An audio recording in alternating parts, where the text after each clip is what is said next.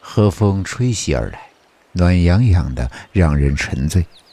阳光照射在水面上，泛起粼粼的波光。江面上，两人并肩坐着，却相对无言。兰若寻深深的吸了一口气，空气中尽是青草的味道。这勃勃生机，他差一点就看不到了。今天算是见识了何为冰火两重天，就差那么一点，那么一点点，他就在这个世界上不复存在了。人的生死，竟然真的只系于一念之间。侧脸看着身旁沉默不语的潘哲熙，发现一缕调皮的头发盖住了他的眼，但他却视而不见，仍然呆坐着。终于，兰若寻无法忍耐了。他们实在太过分了！回过神来的潘哲熙一怔：“难道不是吗？今天你救了我们，怎么说也是每个人的救命恩人，他们怎么可以这样？”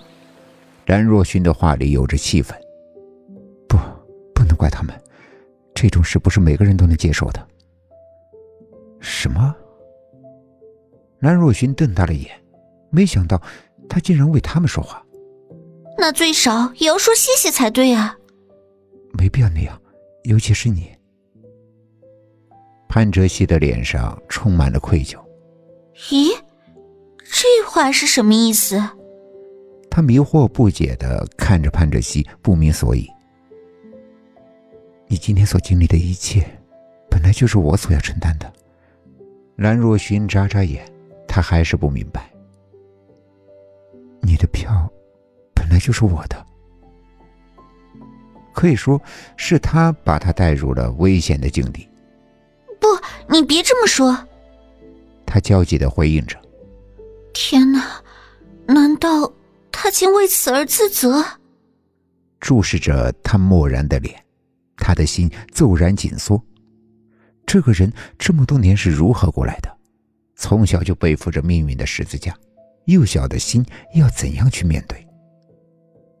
一张张面孔闪进他的脑海，他的心更加痛了。那些人真的是他的朋友，他的伙伴吗？哲熙，你刚才一定难过的不能呼吸吧？渡船的笛声在空中划过，时间像是停住了。他竟然不知在说些什么。良久，两人都没再说话。忽然，肩膀上一沉，兰若寻觉得一种男性特有的体香钻进了鼻孔。兰若寻压抑的发现，原来潘哲熙竟然睡着了，就这样靠在他的肩上。长时间的紧张压抑让他终于是支持不住了。兰若寻一动不动的凝视着这一张苍白疲惫的俊颜。他觉得内心的深处的某个地方像融化了。好一会儿，他听见了自己的声音：“谢谢你。”星期一，英伦中学，拖着沉重的脚步进入门口的潘哲熙没有想到，一个高大的身影已经在等待着他。哲熙啊，对不起。不自然的脸上有些尴尬，上扬小声的说。别这么说，要不是你，你的信任，我们现在也不能在这里说话了。潘哲熙努力的一笑，想让他安心。可是，喂，那么婆婆妈妈的男人可不是我所认识的你啊！你说谁婆婆妈妈呀？你这小子！尚阳气得涨红了脸。潘哲熙笑了，最了解他的还是自己啊。尚阳看到他的笑容一愣，随即也笑了。最珍贵的就是朋友之间的信任。走，一起去吃早餐吧。今天我请客。他豪爽地说：“好。”空气中充满了友情的芬芳。各位高三一班的同学请注意，请马上到小礼堂集合，校长有事要宣布。各位高三一班的同学请注意。学校的广播突然在这个时候响起，怎么回事？潘哲熙和盛阳面面相对，不知道发生了什么。看来要等一会儿再吃早餐了。我们先去看看吧。好。潘哲熙应和着，心中却一动。盛阳，今天我好像没有看到老师他们，你知道他们，他们怎么样了？哦，他们可能还没有平复过来吧。上阳皱了皱眉。佳明说，明爱受惊了，在家里休息，这几天可能不来上学了。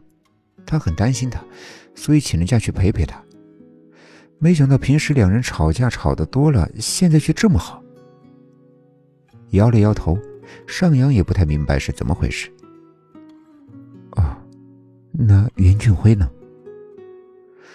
那天送走老师回家之后就没有见过他了，奇怪啊，他也应该回来了才对啊。现在都几点了？潘哲喜的心猛地一沉，不要，不要自己吓自己。他自我安慰着，不明白心里为什么又有了一种怪异的感觉，很不好的感觉。英伦中学的小礼堂一向都是举行一些比赛或者是演讲的地方，虽然是小礼堂，但也可以坐得下三四百人。现在只有几十人的一班同学，反而显得有些空荡。